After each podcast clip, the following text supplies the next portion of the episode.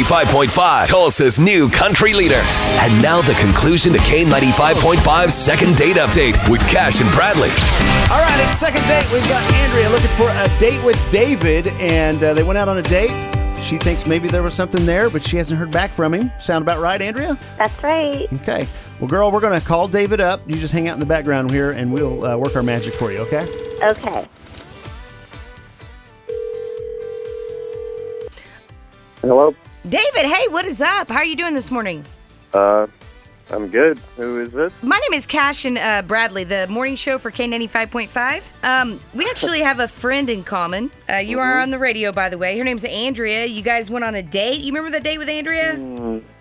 I certainly do. Yeah, I was just calling to see how that date went. You guys going to go out again? Uh, that's not that's not likely. No. How come? Well, yeah, why?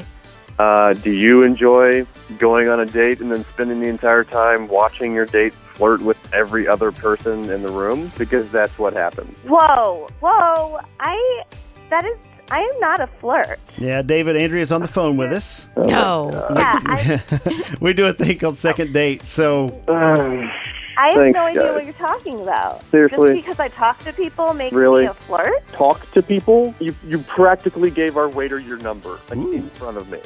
I didn't give him Are our you number. are you insane? Has anybody ever told you that before, Andrea? That you're a flirt? Um, like, were you biggest flirt in high school? You Were you that girl? um, not really to my face, Okay. but I had. You're you're Uh, I so was- clueless. You're an attention hog. I get told I'm a flirt all the time. Because you are. You do, Bradley? See?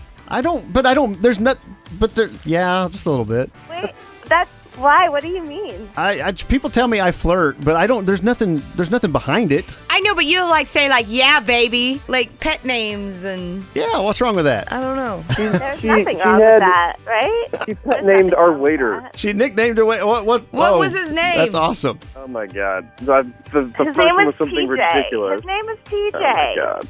She even remembers his name. He was really nice. He gave us like an extra couple of Marciano cherries. she's she's like thanks the PGs. Like he like that was a real clever play on on words. It just it- everything it kicked the night off like that, and it just kept going downhill from there. And she was so into herself that she didn't even notice. I, I think she's outgoing. She sounds Yeah, like a lot of fun she's to me. Friendly. That's great. I am. Then you go out with her. Uh, well, I'm kind of married, but um, You're married. we we See, God. I didn't, I'm just saying. I she didn't can't turn it know off. I don't can't know turn it off. everything. I don't think she was flirting just then. Are you a jealous person, David? Unbelievable. No, I'm not jealous. hey, calm You're down. just not as inquisitive and fun as I am. wow. All right. Well, listen. Uh, I don't think David. this is gonna David. work. I mean, there's still there's still a good thing that could come out of this for you, and that is Free uh, dinner? She, she reached out to us. Yeah, she had a great time on the date. Thought mm, you know, a lot about you. Didn't bring up And the waiter TJ. at all. yeah, Obviously. she said nothing about the waiter. Yeah, nothing about old TJ. She wanted us to reach out, and if we can get you to agree to go on a second date with her, our friends at Stanley's Get It Today, they will pay for a second date. So you get a free meal out of this if you're willing to see if there is something there. That's kind of cool. There's a free meal. Yeah, there's a free meal. Oh, we'll say it like that. Really? What? It Andrea, here, we're working for Girls- you, babe. Girls do it all the time. was- Well, you're a man. You just yeah, want to go for a man. free meal? Guys I gotta thought eat. you liked me. To be perfectly honest, it would be just for the meal. Oh, So oh, I wouldn't even have asked.